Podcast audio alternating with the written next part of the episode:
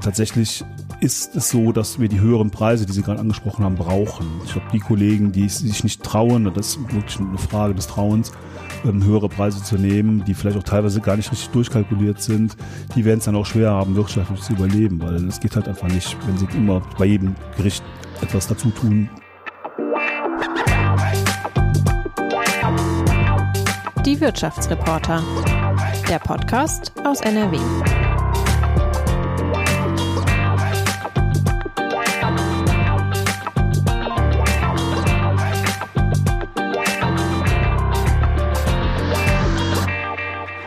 Ja, hallo und herzlich willkommen äh, bei den Wirtschaftsreportern. Das ist der Podcast der Watz Wirtschaftsredaktion und ich bin ein sehr glücklicher Teil dieses Teams. Mein Name ist Stefan Schulte. Ja, und liebe Hörerinnen und Hörer, ähm, ich wünsche euch, dass ihr es so macht wie ich. Also ich gehe wieder häufig und regelmäßig in Restaurants, in die Kneipe nebenan ähm, und habe da richtig Spaß und gehe da vor allem auch ohne schlechtes Gefühl rein, was ja lange Zeit in der Pandemie so ein bisschen mitschwang. Ich glaube, dann an der Stelle haben wir das Thema wirklich äh, Pandemie hinter uns gelassen. Und wahrscheinlich werdet ihr dann so wie ich auch feststellen, oh, wir sind nicht allein. Also es ist wieder richtig voll in Restaurants, es empfiehlt sich zu reservieren, ähm, richtig äh, gut besetzte Tische. Und das, obwohl die Preise doch sehr ordentlich angezogen haben, was wir ja merken als Konsumenten.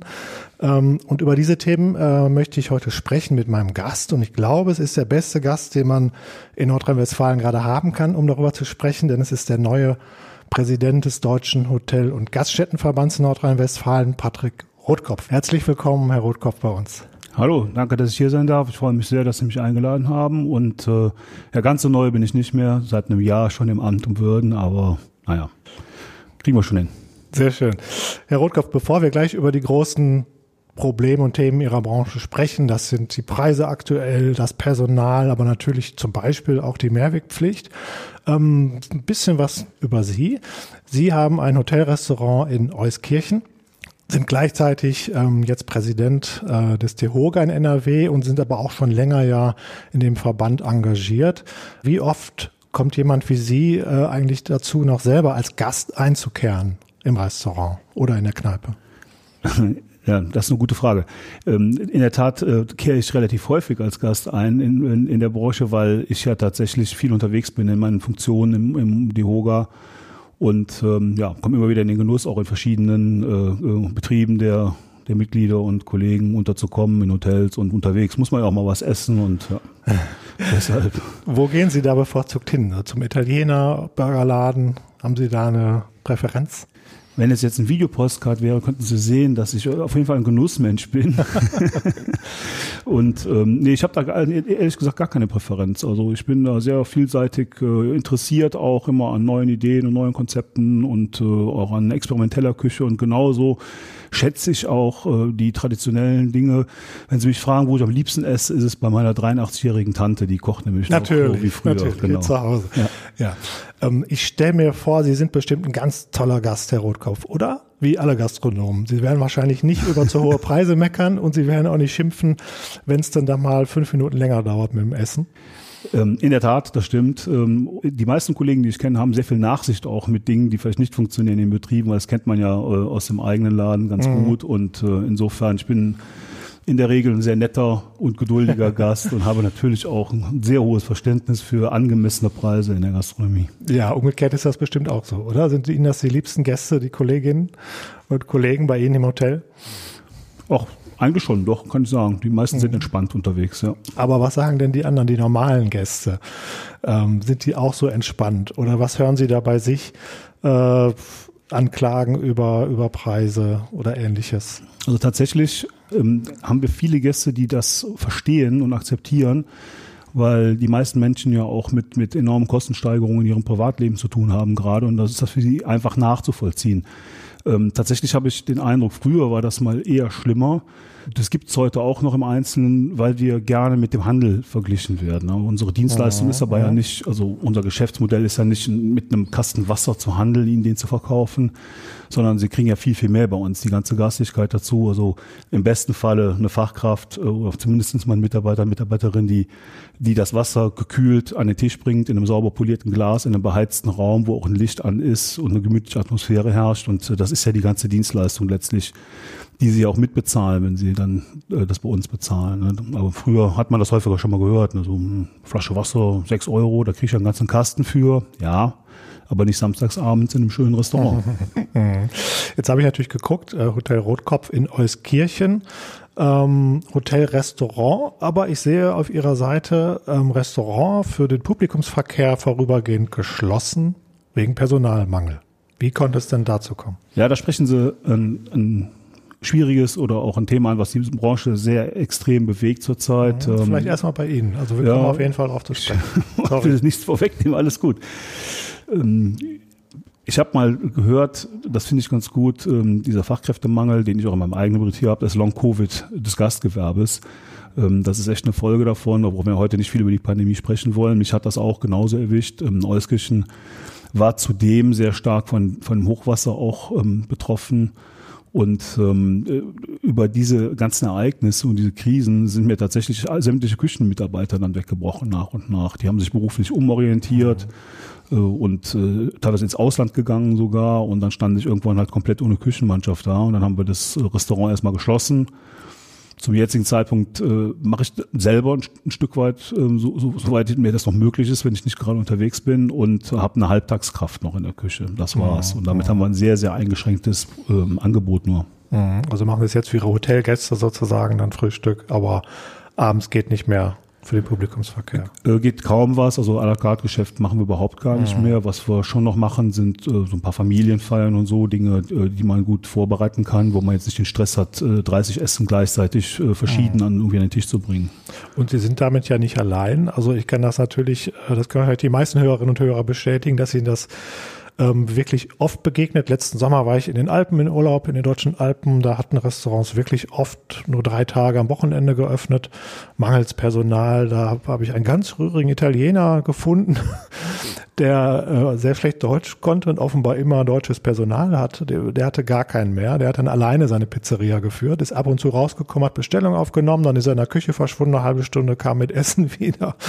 Ähm, war noch recht locker dabei, aber das sind schon merkwürdige Zustände und ähm, das trifft man im Ruhrgebiet auch. Also ich war mal sonntags dann mit der ganzen Familie, ähm, wollte ich in ein schönes großes Café im Grün ähm, und das war eigentlich ziemlich leer. Da waren nur wenige Tische besetzt. Wir sind aber abgewiesen worden und gesagt hat, wir haben zu wenig Personal. Wir können nur die Tische, die jetzt besetzt sind, bedienen. Kommen sie ein andermal wieder. Das fand ich schon relativ schräg und absurd. Ähm, wie verbreitet ist das denn, dass man wirklich entweder Öffnungszeiten reduzieren muss oder auch mal so ein halbes Restaurant schließen muss? Das sind in der Tat leider keine Einzelfälle. Das ist mein Eindruck, den ich so aus dem Kollegenkreis äh, mitbekomme, aber tatsächlich auch aus dem privaten Umfeld, dass das sehr weit verbreitet ist. Sie haben es angesprochen, also entweder werden ganze Tage geschlossen oder es werden Zeiten reduziert, Küchenzeiten reduziert, Servicezeiten reduziert. Äh, Kollegen verzichten auf den Mittagstisch beispielsweise. Äh, oder aber der Umfang der Karte wird dann auch eingeschränkt. Und äh, ja, das, ähm, da erlebe ich auch die verschiedensten Reaktionen. Viele Gäste verstehen das und wissen auch, woher das kommt, aber ist natürlich im hohen Maß unbefriedigend. Wenn sie irgendwo unterwegs sind, wollen sie gerne einkehren und das funktioniert nicht. Das nervt den Gast und äh, für den Gastronom ist das ja die Höchststrafe. Sie, die meisten Kollegen sind ja dann doch äh, Gastgeber mit ganzem Herzen und möchten gerne Gäste empfangen mhm. und können es einfach nicht. Das genau, man will eigentlich jetzt wieder durchstarten. Ja, ja, so ist das. Und genau. das trägt vielleicht auch am Wochenende zu den vollen Restaurants bei, weil die eben auch unter der Woche nicht immer geöffnet haben. Ähm, jetzt mal eine andere Veranstaltungsform weitergedacht. Ähm, es stehen jetzt wieder die Abiturprüfungen an, dann kommen Abi-Feiern, ähm, Frühjahr, Sommer kommt die Hochzeitssaison.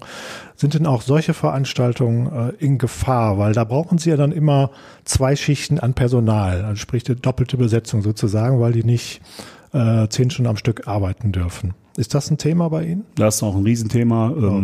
wir, das ist auch auf der politischen Ebene eine Forderung, die wir schon lange stellen und weiter auch vehement fordern, ist eine Flexibilisierung des Arbeitszeitgesetzes an der Stelle. Ähm, wir arbeiten heute mit einer Tageshöchstarbeitszeit und, und wir würden uns eine Wochenhöchstarbeitszeit wünschen, wo man dann das Personal auch mal ein bisschen länger da halten kann an einem Tag und das natürlich dann in Freizeit ausgleicht. Ne? Also das wird äh, gerne mal missverstanden, dass wir mhm. da irgendwie mhm. zu viel verlangen von unseren Mitarbeitern. Das ist natürlich nicht der Fall. Es geht nur darum, dass die maximale Arbeitszeit in einer Woche höher sein darf. Aber ist dann wirklich so, dass der ein oder andere, der auch darauf spezialisiert war, nicht mehr alles machen kann? anfeiern, die so dann eben bis vier Uhr morgens gehen sollen. In der Tat ist das so. Ich habe äh, ja. auch dankenswerterweise mal eine Geschichte von einem Lokalpolitiker gehört, dem das genauso passiert ist dann. Das ist der, immer gut. der auf der Hochzeit dann äh, nach Hause gehen musste, weil kein Personal mehr da war für eine zweite Schicht. Das ist auch eh schon schwierig, also wirtschaftlich schon schwierig, wenn sie zwei Schichten einteilen müssen und wenn sie dann schon die Leute nicht kriegen, ist es ein Riesenproblem. Und Sie haben gerade das Veranstaltungsgeschäft angesprochen. Die sind ja auch häufig viel auf Personaldienstleister angewiesen. Und da sieht die Situation nicht anders aus. Ne? Also ich habe da auch schon von großen Veranstaltern ähm, so Dinge gehört wie, wir haben dann 60 Servicekräfte angefordert, die uns bestätigt wurden und am Ende standen wir da mit 15 da und dann funktioniert das ganze Geschäft ja nicht mehr. Also mhm. die Gefahr ist auch immer noch groß. Mhm. Ja, man fragt sich immer, wo sind die denn alle hin? Ne? Also sie natürlich brauchen sie Stammkräfte, aber gerade die Gastronomie äh, hat ja auch für solche Veranstaltungen im Sommer viele Aushilfskräfte, sagen wir mal 54 Euro Kräfte. Ähm, das sind oft Studentinnen, äh, Schülerinnen gewesen. Ähm, gut, in der Corona-Pandemie habe ich dann immer gedacht, und man hat es auch gesehen und gehört, die sind jetzt halt in den Testzentren und machen die Corona-Tests, aber die gibt es ja jetzt auch kaum noch. Kommen die denn nicht zurück zu Ihnen? Haben Sie Probleme, die wiederzubekommen? Wir hatten lange ein, ein, riesen, ein riesen Defizit an der Stelle im Vergleich zur äh, Vorpandemiezeit. Äh, zehn Jahre lang vor der Pandemie haben wir ordentlich zugelegt, in NRW allein äh, 100.000 neue Mitarbeiter, ähm, Mitarbeiterinnen gewinnen können, bis wir auf dem Stand von 400.000 äh, gewesen sind und haben dann ungefähr die Zahl innerhalb äh, von wenigen Monaten verloren. Die kamen jetzt schrittweise tatsächlich zurück, aber es sind nicht immer die gleichen. Mhm. Und ähm, man muss der weite Ehre geben, wir hatten auch schon vor der Pandemie ein Fachkräftemangel, der wurde halt dadurch noch befeuert. Wo die sind die alle hin? Das ist eine gute Frage. Ähm, also aus meinem Betrieb beispielsweise ist einer auf den Bau gegangen, einer ähm, ist jetzt im Garten- und Landschaftsbau und einer ist in Österreich äh, weggezogen, mhm. äh, in der Gastronomie zwar geblieben, aber für uns hier in Deutschland nicht mehr verfügbar. Ähm, wir haben natürlich viel, die Testern haben Sie angesprochen, Onlinehandel, Logistik haben wir gehört. Aber auf der anderen Seite, wenn wir dann wiederum mit unseren Lieferanten sprechen, die klagen genauso. Also ich habe noch keine Branche kennengelernt, die nicht irgendwie anscheinend davon betroffen ist vom, vom Fachkräfte- und vom Arbeitskräftemangel. Das muss man nochmal unterscheiden. Uns fehlen ja auch, wie Sie schon sagten, ne, die Studenten, Studentinnen ähm, und andere ungelernte Kräfte, die dann eben auch die Löcher füllen können und als Aushilfe tätig sein können. Mhm. Das hat im Übrigen auch, wenn ich das gerade noch ergänzen darf, ein, auch eine Relevanz äh, auch für unsere Branche. Beispielsweise habe ich auch am eigenen Leib schon erfahren und habe es von vielen Kollegen gehört, wenn die Wäschelieferanten keine Fahrer mehr haben und dann bekommen sie keine Wäsche fürs Hotel und dann stehen sie da und können ihre Zimmer nicht vermieten. Das war eine, eine Zeit lang auch ein Riesenproblem und das gibt es immer noch, also diese Logistikprobleme an der Stelle bei den Lieferanten und auch bei Reinigungspersonal in manchen äh, Hotels, die mussten dann die Zimmer leer stehen lassen, weil sie nicht genügend äh, ähm, Reinigungskräfte von den, von den ähm, Dienstleistern bekamen. Oh ja. Ja, das hören wir natürlich als Wirtschaftsredaktion aus sehr vielen Branchen. Sie haben es gesagt, es ist nicht mehr nur ein Fachkräftemangel, sondern einfach ein äh, Personalmangel in sehr vielen Bereichen. Und dann ist natürlich immer die Frage, wie kriegt man dann als Branche Leute zu sich gelockt? Also womit kann man die locken? Ich habe selber gekellnert als Student ähm, ich weiß, dass das jetzt nicht der einfachste Job ist. Man ist äh, oft bis spät abends unterwegs. Äh, es gibt auch durchaus Konfliktpotenzial in der Kneipe mal mit Gästen. Also so angenehm ist das nicht immer und wird ja jetzt auch nicht so super bezahlt. Ähm, wie, wie kann man die Leute locken? Nur mit, also Trinkgeld, das ist ja immer das, was dann den Stundenlohn doch noch äh, ganz ordentlich anheben kann. Ja, Trinkgeld ist für mich kein Thema in einer Gehaltsverhandlung mit einem Mitarbeiter, weil das ist ja was, was komplett on top als Anerkennung für ihn kommt. Da kann ich ihm weder was versprechen, noch in irgendeiner Art und Weise das anrechnen auf ja, den Lohn oder so. Aber der spekuliert da drauf natürlich. Natürlich spekuliert er drauf und das soll er auch, soll er auch reichlich bekommen, wenn es noch nie geht. Wie viel geben Sie? Ähm, ich, ähm, ja. ja. also ich orientiere mich so immer an dieser 10%-Marke und okay. gebe dann ein bisschen mehr. Also ähm, runden auf, sehr gut. Ja, ich bin immer großzügig mit dem Trinkgeld, äh, ja. ganz bewusst eben auch, ne, weil ich weiß, wie es mhm. aussieht und weiß, wie sehr eine Servicekraft sich dann auch freut an der Stelle. Und ja, mhm. genau, auch was gerne vergessen wird, man lässt äh, dann auch mal mal, mal ein paar Euro auf dem Bett liegen, wenn man im Hotel übernachtet hat, damit ja, auch die Reinigungskräfte dann davon profitieren und so. Ja, doch, doch. Und die Küche kriegt immer nichts, ne? Das ist ja unfair. Das un, also das ist unterschiedlich. Ähm, ja. Wir haben ähm, in vielen Betrieben, das ist beim Handeln, so äh, handeln wir das auch ab in, in unserem Betrieb, ähm, dass die Mitarbeiter untereinander so einen Pool bilden und dann halt ähm, teilen mit, mit allen Beteiligten. Das finde ich eine faire Lösung, aber wie gesagt, das ist etwas, wo ich als Unternehmer mich gar nicht einmische, weil das sollen die Mitarbeiter dann untereinander regeln. Und ähm, ich habe noch keine Beschwerden gehört und wie gesagt, Mhm. ich weiß, dass das häufig auch so gehandhabt wird, damit eben die Küche nicht vergessen wird. Hm. Werden die Leute denn gerade knauseriger? Ich meine, jetzt haben sie ihr Restaurant gerade nicht geöffnet, aber ähm, mit den Preisen steigt ja dann gerne auch oder sinkt dann gerne ähm, die Bereitschaft der Gäste, viel Trinkgeld auch noch oben drauf zu geben, oder? Täusche ich mich? Ehrlich gesagt kann ich da gar keine richtige belastbare Info zu geben. Ich habe beides schon gehört und ähm, Mhm. Okay, ich ja. weiß aus meinem privaten Umfeld, dass ähm, sind vielleicht auch durch mich sensibilisiert. Da sind viele dabei, die großzügig Trinkgeld geben. Man hört aus einigen Betrieben, dass es weniger geworden ist. So richtig eine Untersuchung darüber haben wir ja nicht. Ja. Ne? Okay, lass uns beim Geld bleiben, Ja. auch, auch bei den Preisen. Ich habe es ja eingangs gesagt. Ähm, man hat aber auch den Eindruck, wenn man abends weggeht, es läuft eigentlich wieder in den Restaurants, die dann genügend Personal haben, geöffnet haben, wieder richtig gut. Die Preise sind äh, gestiegen, trotzdem kommen die Leute und zahlen das gerne. Trotzdem hören wir als ähm, Journalisten nach wie vor die Klagen, es läuft nicht, eigentlich geht es mir sogar schlechter als während der Pandemie. Ähm, wie schätzen Sie die aktuelle Lage so der Gastwirtinnen und Gastwirte ein in Nordrhein-Westfalen? Ist das Klagen auf hohem Niveau oder ist das schon alles sehr berechtigt? Also das ist schon berechtigt. Ähm, Was man gerne vergisst, ist, ähm, auch ein Unternehmer ist auch nur ein Mensch. Und äh, die, die, diese Masse an Krisen und, und, und schwierigen Situationen, in denen Perspektiven fehlten, wo man nicht mehr wusste, wie geht's weiter, die hat schon bei vielen Kollegen und bei mir im Übrigen genauso auch schon auch äh, tiefe Narben hinterlassen oder tiefe Wunden hinterlassen, die noch nicht vernarbt sind. Mhm. Ähm, und da müssen sie auch erstmal mit klarkommen. Ne? In so einem kleinen Betrieb, da stehen während so einer Pandemie jeden Tag die Mitarbeiter vor ihnen und sagen, Chef, wann jetzt? Wie geht's denn jetzt weiter? Wann werde ich geimpft? Wie, äh, wann dürfen wir wieder aufmachen? Wann, welche Gäste dürfen wir noch empfangen? Und ich wusste es teilweise ja selber nicht. Ne? Neben der Frage, wie kommen wir finanziell durch die äh, durch die Situation. Das war schon ein enorm hoher Druck und ähm, das hinterlässt eben auch Spuren so im Mindset. Ne? Und dann kommt das nächste, bei uns war es dann noch Hochwasser und Flut, das war bei NRW ja auch flächig von betroffen. Ähm, und, und plötzlich stehst du da und ja, da kommt morgens um 6 Uhr steht schon der erste heulende Kollege bei mir in der Tür Ja, und äh, sagt, er ist Pandemie und jetzt kommt das noch. Also hat es ein bisschen drastisch ausgedrückt. Und äh, ja, das ist so, so fühlt man sich dann. Und dann hat man gerade den ersten, das, die erste gute Perspektive wieder, dass irgendwie äh, es irgendwie weitergeht und die Gäste kommen zurück, weil sie tatsächlich Nachholbedarf haben. Die Menschen Ja. möchten sich treffen, die möchten sich begegnen, Ja. möchten miteinander feiern, möchten wieder Kontakt zu anderen Menschen haben. Und deshalb ist die Nachfrage in der Tat hoch und dann äh, kommt äh, so ein unsäglicher Krieg dazu und plötzlich steigen die Preise wie verrückt und äh, und wir haben eine, eine Sorge, wir können vielleicht irgendwann unsere Zimmer und unsere Läden nicht mehr heizen, weil es vielleicht zu einer, einer Energiekrise kommen könnte. Neben dann Es wird ja auch nicht mehr so geheizt. Ne? Also mir war häufiger mal kalt im Restaurant in den letzten Wochen, muss ich jetzt gestehen. Ja, ich sag nicht wo. Okay, ja, ähm, natürlich, da, wurde man ja auch zu aufgerufen und das ist natürlich auch eine tatsächlich eine eine der Lösungen äh, gewesen, die man angehen konnte, indem man versucht hat, da sein Heizmanagement ein bisschen äh, anzupassen und äh, auch da hatte ich aber eigentlich den Eindruck, dass viele Gäste das akzeptiert haben und lieber mal einen Pulli mitgebracht haben und gesagt haben, ja, ist schon schon logisch, dass es jetzt ein bisschen kälter überall ist, aber da gibt es natürlich eine Grenze. Ne? Das darf natürlich nicht auf den Komfort gehen. Aber wie ist das denn wirklich ähm, jetzt mal betriebswirtschaftlich? Weil das war jetzt nicht aus der Luft gegriffen eben. Wir fragen ja häufiger auch mal, wie, wie geht's euch? Und dann gab es wirklich zuletzt viele, die gesagt haben, ja, es läuft wieder super, aber ich habe jetzt weniger Geld als in der Pandemie, weil da hatte ich Unterstützung vom Staat, da gab es Hilfen. Und jetzt muss ich selber zusehen und kalkulieren und die Preise kann ich nicht komplett auf die Kunden umwälzen. Also verdiene ich gerade eigentlich weniger mit dem vollen Restaurant als damals mit dem leeren.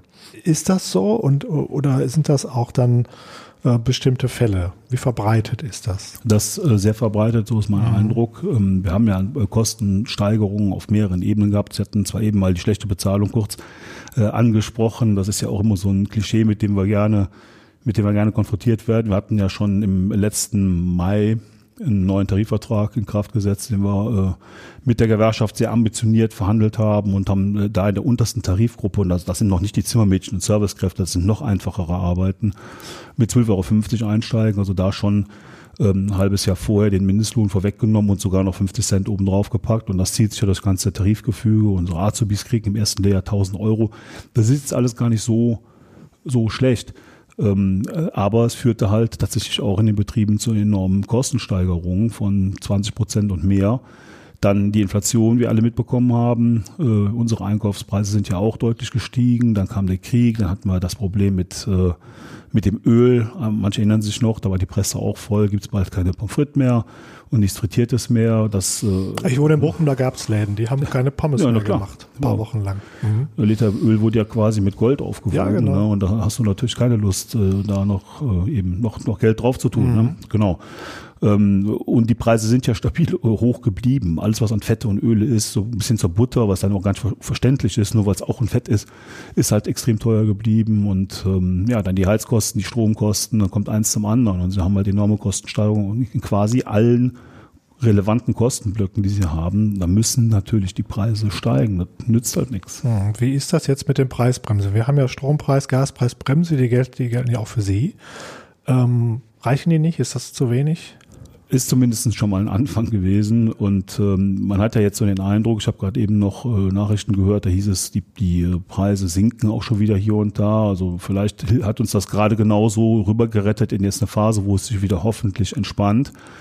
Wenn es sich nicht entspannt, bleibt es definitiv auch ein, ein relevanter Kostenfaktor, der zu entweder Minimierung von Gewinnen führt, wie Sie es eben sagten, oder vielleicht sogar auch in so einer wirtschaftlichen Bedrohung der Unternehmen. Mhm, aber ich glaube schon, der Hauptkostenblock sind dann doch die gestiegenen Lebensmittelpreise, oder? Weil die sind ja besonders raufgegangen.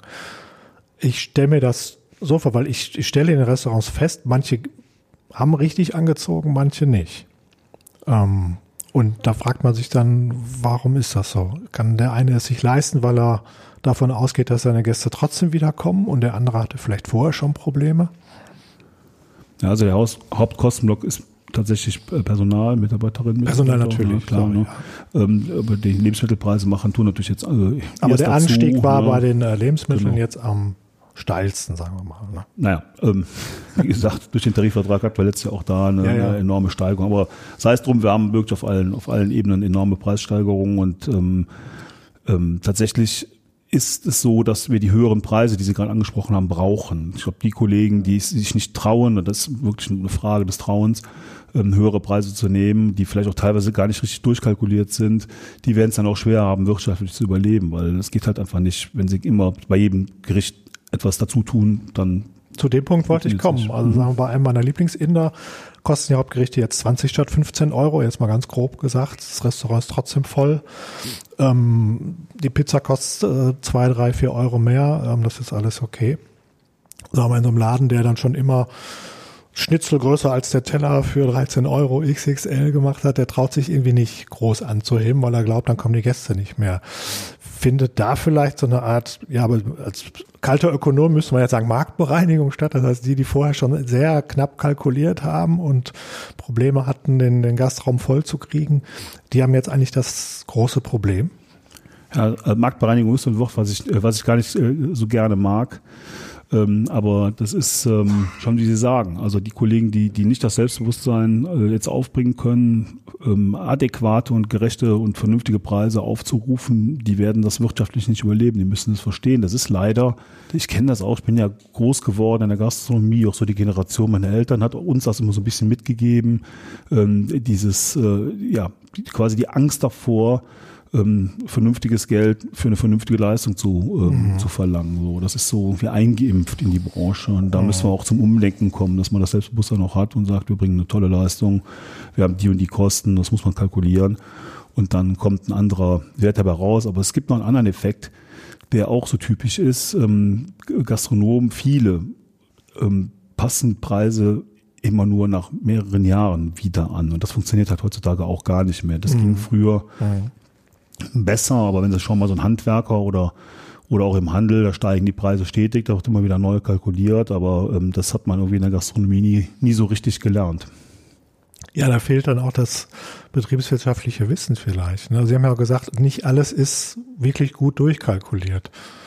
Äh, ist das, ist das ein Nachholbedarf? Kann man da als Verband was tun? Kann man da sagen, äh, Leute, hier gibt's die Schulung, äh, wir rechnen euch mal vor, was euer Schnitzel wirklich kosten müsste?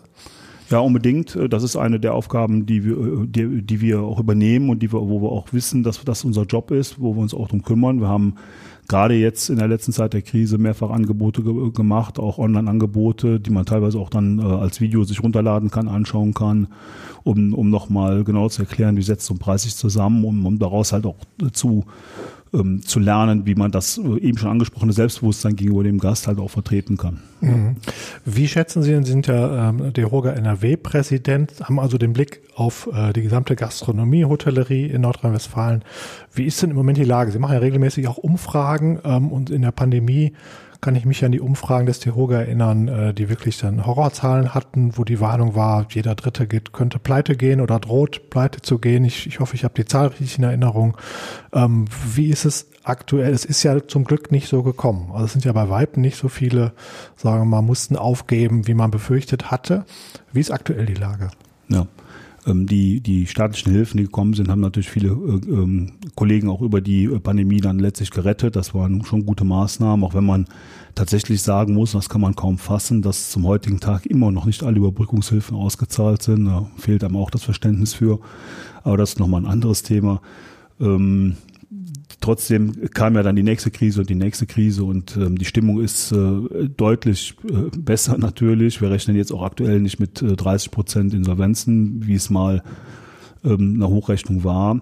Ähm, trotz, trotzdem ist es halt, wie Sie auch eben schon sagten, viele Kollegen klagen darüber, dass die Margen geringer werden und man muss ja auch sich selber und seine eigene Familie irgendwie versorgen. Also die Sorgen sind schon noch da, aber die Stimmung ist besser, als sie war. Mhm. Herr Rotkopf, Sie sind nicht nur aktuell Präsident in NRW des DEHOGA, Sie engagieren sich seit vielen Jahren auch im Bundesverband. Sie haben die Fachgruppe für Umwelt und Nachhaltigkeit eingerichtet, sind im Moment Vorsitzender des Bundesausschusses für Energie, Nachhaltigkeit und Umwelt im DEHOGA. Ähm, Sie müssten der größte Fan sein der seit 1. Januar geltenden Mehrwegpflicht, oder? Ich bin ein Fan, in der Tat. Ja. Okay, gut. Aber warum hat die, also warum hat dann Ihre Branche so große Probleme damit? Das ist zumindest meine Wahrnehmung. Ja, das ist halt dann die Frage, inwieweit das eine Wahrnehmung ist oder tatsächlich den Fakten entspricht. Wir haben ja in dem, in dem Gesetz ähm, verankert, dass ja kleine Betriebe bis zu fünf Mitarbeitern und einer gewissen Größen, Betriebsgröße von der Fläche her ähm, gar nicht betroffen sind von der Mehrwegangebotspflicht, sondern ähm, nur verpflichtet werden, Gefäße, eigene Gefäße der Gäste mhm. äh, zu befüllen. Und die müssen das dann aktiv einfordern, sozusagen hingehen und sagen, hier ist mein Gefäß, ähm, mach das mal da rein. Also sie müssen ähm, als, als Gastronomen tatsächlich das ähm, den Gast darauf aufmerksam machen, dass die Möglichkeit besteht, durch einen Aushang beispielsweise oder so. Aber das gilt auch für die Mehrwegangebote. Äh, ähm, genau. Ähm, und der, der, Gast kann es natürlich auch logischerweise fordern, ohne darauf aufmerksam gemacht worden zu sein. Ähm, aber das ist halt was, worauf ich hinaus wollte, ist halt viele dieser Kleinbetriebe sind die typischen Takeaway-Läden auch, ne, wo man dann hingeht und äh, eben was mitnimmt und ähm, oder sich was liefern lässt. Und das sind dann Kleinstbetriebe, die sind, die fallen nicht unter die Mehrwegangebotspflicht und deshalb sieht es ein bisschen so aus, als würde die Branche nicht mitmachen.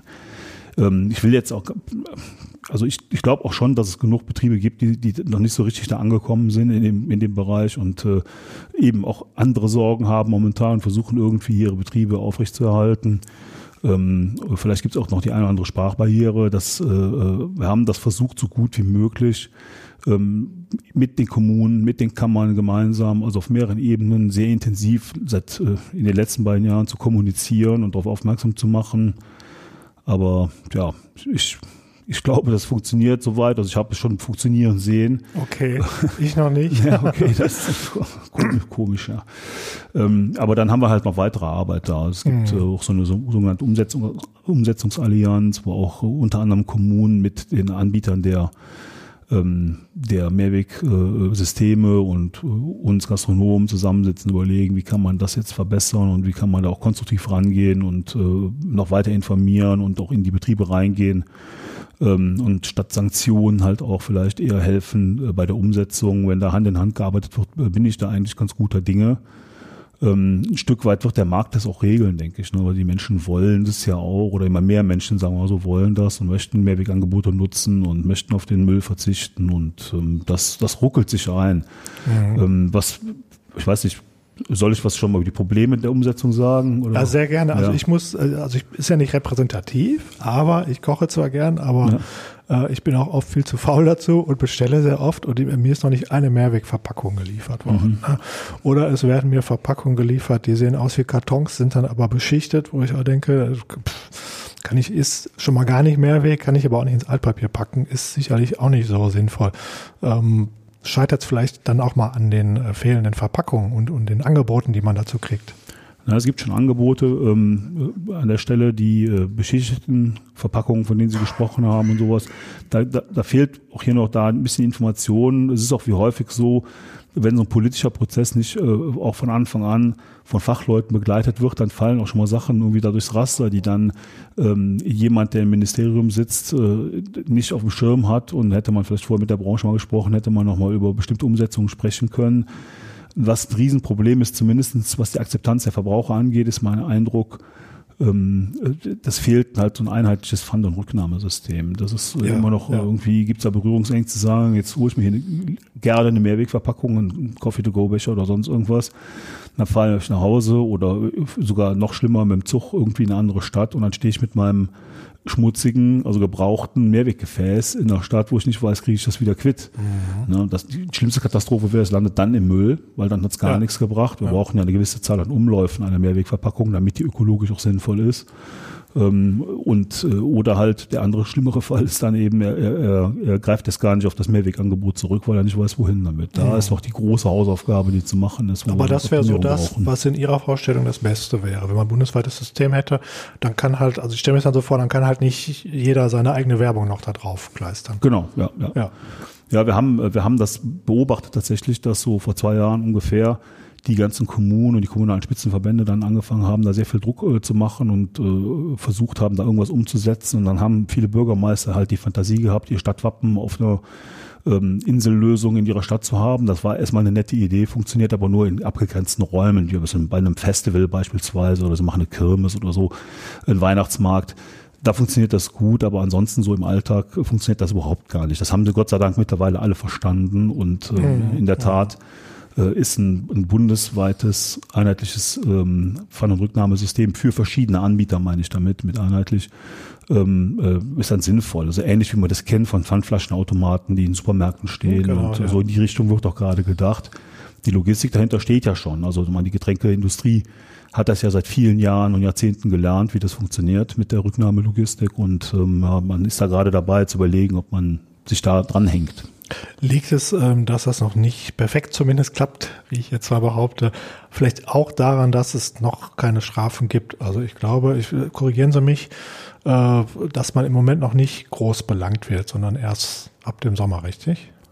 Also es gibt keine offizielle Regelung mhm. dazu, zumindest meines Wissens nicht. Ähm, es gibt sehr hohe Ordnungsstrafen und Bußgelder für einen Verstoß ähm, gegen die Angebotspflicht. Aber das ist, glaube ich, auch nicht der Schlüssel. Also wie ich eben schon mal sagte, ähm, ich versuche gerade eher auch da mit den kommunalen Spitzenverbänden, also den Vertretern der Städte und Gemeinden, Kommunen, ähm, in den Dialog zu kommen, zu sagen, lass uns doch gemeinsam helfen, da wo der Kollege vielleicht noch Probleme hat, ähm, an der Stelle, dann mit mehrsprachigen äh, äh, Angeboten auch und, äh, auch den, dem, äh, ihm erklären, was er denn jetzt genau umsetzen mhm. muss. Ne? Wie gesagt, nicht, dass wir das nicht alles schon mehrfach kommuniziert hätten, aber vielleicht braucht der eine oder andere Kollege tatsächlich nochmal dann mhm. die individuelle Hilfe. Jetzt ist ja Mehrweg nicht das Einzige, was Sie in, in dem Umweltausschuss besprechen äh, für die Gastronomie und Hotellerie. Was sind denn so weitere Themen, wo Ihre Branche wirklich noch äh, Aufholbedarf hat in Sachen äh, Klima, Energie, äh, Umweltschutz? Also wir beschäftigen uns tatsächlich mit, mit verschiedenen Dingen. Das eine ist so eine politische Ebene, auf der wir überlegen, wo können wir uns einbringen zu solchen Entscheidungsfindungsprozessen, ähm, auf, auf, verschiedenen, in verschiedenen Themenkomplexen auch, ob das Bio beispielsweise ist, wie kann man da eine Zertifizierung vereinfachen oder ähm, Klimaschutzgeschichten. Wir haben in NRW jetzt hier beispielsweise ähm, äh, eine, eine grüne Regierungsbeteiligung und der Koalitionsvertrag, ähm, der ist sehr eindeutig, das Wort Tourismus und unsere Branche ähm, erscheint dann an keiner Stelle ohne den Nachhaltigkeitsaspekt. Ne? Und man hat halt ausgerufen, man möchte mit NRW das ähm, nachhaltige Tourismusziel Nummer eins werden in Deutschland. Also mit solchen Aufträgen werden wir von der Politik reichlich versorgt. Äh, hier in NRW bin ich nah dran. Bundesweit sieht das nicht anders aus. Ähm, da kommen auch mal ein paar lustige Ideen, die nicht ganz so schnell und gut umsetzbar sind, wie hohe Bioquoten beispielsweise zu fordern in Kantinen. Ne? Das ist so diese Geschichte, die Herr Özdemir mal angeregt hat. Ähm, die, der Gedanke dahinter ist gut, die Umsetzung ist fast unmöglich, ohne halt auch kleinere Kollegen zu bedrohen und so. Aber das ist auch wieder ein, ein eigenes Interview für sich. Ähm, die, ähm, die, die anderen Themen, mit denen wir uns dann beschäftigen, neben der politischen Bühne, ist ähm, einfach der, der Service und die Hilfe für, für Mitglieder. Also wir haben schon sehr, sehr lange, ähm, gibt es eine Seite Energiekampagne Gastgewerbe, wo man sich sehr umfassend über Energieeffizienzmaßnahmen im Betrieb, auch kleinteilig, dann informieren kann. Da kann man sich durch so ein virtuelles Hotel durchklicken, alle Betriebsbereiche sich anschauen. Ähm, da weisen wir auch Förderungen hin und äh, geben Umsetzungshilfen etc. Und äh, es gibt dann noch so eine dritte eine dritte Säule, das sind Zertifizierungen dann im Umweltbereich, die wir dann halt mhm. eben auch brauchen für. Mhm. Auch vielleicht nochmal auf den einen Punkt, den Sie eben selbst angesprochen hatten, vielleicht mehr Bioqualität.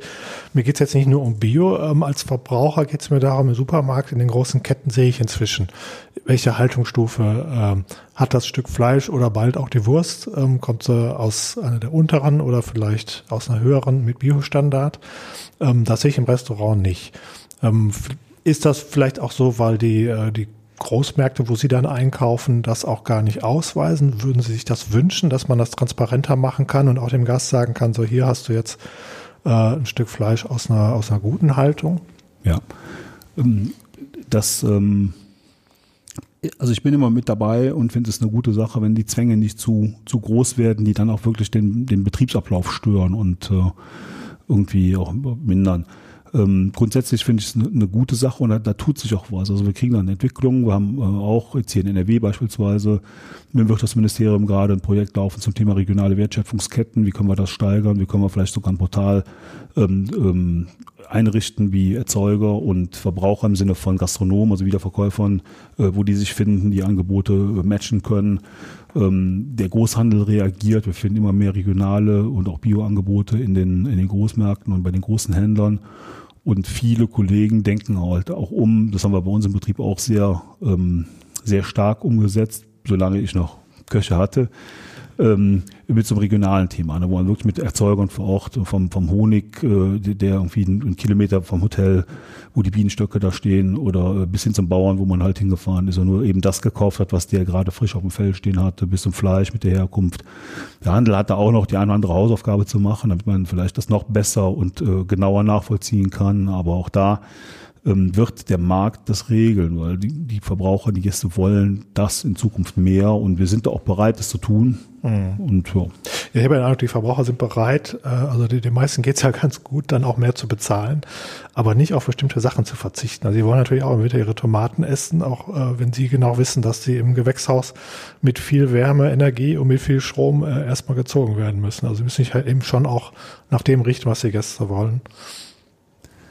Ja, also der Verbraucher ist ja auch nicht ein Prototyp. Ne? Da gibt es ja auch ja. Äh, verschiedene Klischees, die, die auch nicht immer alle stimmen. Ähm, es gibt auch meines Erachtens diesen Generationenkonflikt gar nicht so sehr in diesem Nachhaltigkeitsbereich, sondern sie haben äh, meines Erachtens durch alle Generationen durch, so eine und solche ähm, an der Stelle. Es gibt äh, auf jeden Fall Verbraucher, die sagen, nee, das finde ich super, dass es hier nur, das habe ich auch im eigenen Leib erfahren, im eigenen Betrieb, dass es halt heute eben nur die Dinge gibt, die der Bauer jetzt auf dem Feld stehen hat. Manche haben kein Verständnis dafür. Das ist ein Prozess, glaube ich. Das ist genau wie andere Food Trends, mit denen wir uns auseinandersetzen müssen, äh, wie vegane Ernährung beispielsweise. Mhm. Ja. Aber darüber steht dann auch immer die Sorge wahrscheinlich auch der Wirte oder auch der dann wird dann halt äh, das Essen doch nochmal ein paar Euro auch wieder teurer. Geht ja nicht anders. Also wenn wir über Bio sprechen, definitiv, ja. das wird auf jeden Fall teurer, wobei ich tatsächlich den Eindruck habe, dass häufig Regionalität sogar noch mehr gewünscht ist als Bio manchmal auch die Kombination und Regionalität muss nicht unbedingt teurer heißen, aber der Gast ist schon durchaus auch bereit, ein bisschen mehr dafür zu bezahlen, wenn er auch das gute Gewissen hat, sich äh, gesund und nachhaltig zu ernähren. Mhm. Letzte Frage nochmal zum Preisen, einfach auch als Verbraucher.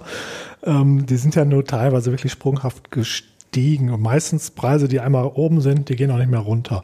Haben Sie denn die Hoffnung oder äh, können Sie vorhersehen, ob, wenn die Energiekosten sich, äh, sagen wir, normalisieren und vielleicht auch die Lebensmittelpreise, ähm, sehen Sie die Chance, dass die Preise auch wieder nach unten gehen können? Das ist eine gemeine Frage. Ja. Ähm, Ähm, ich glaube nicht, dass die Preise massiv nach unten gehen werden. Mhm. Wie ich eben schon mal sagte, viele hatten auch einen Nachholbedarf, was das angeht, haben, haben jetzt noch nicht eigentlich so weit erhöht, wie sie es eigentlich müssten, um um, um komplett halt okay, auch, ja. äh, ne, genau. Also noch Nachholbedarf. Nach, Nachholbedarf, genau. Und ähm, die Preise, Einkaufspreise, ich sehe das nicht, dass die so enorm fallen werden, dass wir, ähm, dass wir dann auch wieder enorm die Preise senken können. Das wird sich ein bisschen einpendeln beim Strom und Gas, äh, werden wir leicht Entspannungen wieder kriegen, aber da sagen auch alle Experten nie wieder das Vorpandemie-Niveau. Es wird auch da irgendwie höher bleiben äh, als wir es gewohnt waren. Äh, Löhne werden weiter steigen, logischerweise. Na, der Tarifvertrag bei uns ist immer auf zwei Jahre angelegt, aber immer noch mit einer Zwischenstufe, dass nach einem Jahr automatisch sich die Löhne äh, wieder äh, anpassen und das geht ja auch immer fort. Lebensmittelpreise werden steigen, also da sehe ich wenig Perspektiven.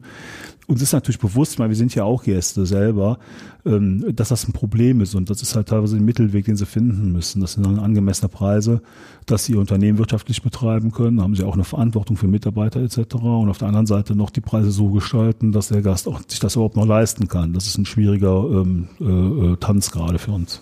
Ja, Patrick Rotkopf, ich sage ganz herzlichen Dank für dieses spannende Gespräch. Ich nehme ganz viel mit äh, und werde es auch verwenden in meinem nächsten Restaurantbesuch. ähm, vielen Dank, dass Sie auch den weiten Weg gemacht haben hier von Euskirchen äh, ins Ruhrgebiet. Ja, und auch euch, liebe Hörerinnen und Hörer, vielen Dank, dass ihr wieder dabei wart. Ich hoffe, es hat euch gefallen. Wenn dem so war, dann empfehlt uns doch bitte weiter. Unseren Podcast könnt ihr überall hören, wo es Podcasts gibt, äh, auf Apple Podcasts, auf Spotify, natürlich auf unserer eigenen Homepage äh, watz.de. Ähm, ja, empfehlt uns im Kolleginnenkreis und im Freundeskreis äh, gerne weiter und ähm, ich sage Tschüss und äh, vielen Dank nochmal, Herr Rotkopf. Ja, vielen Dank für die Einladung und auch von meiner Seite Tschüss.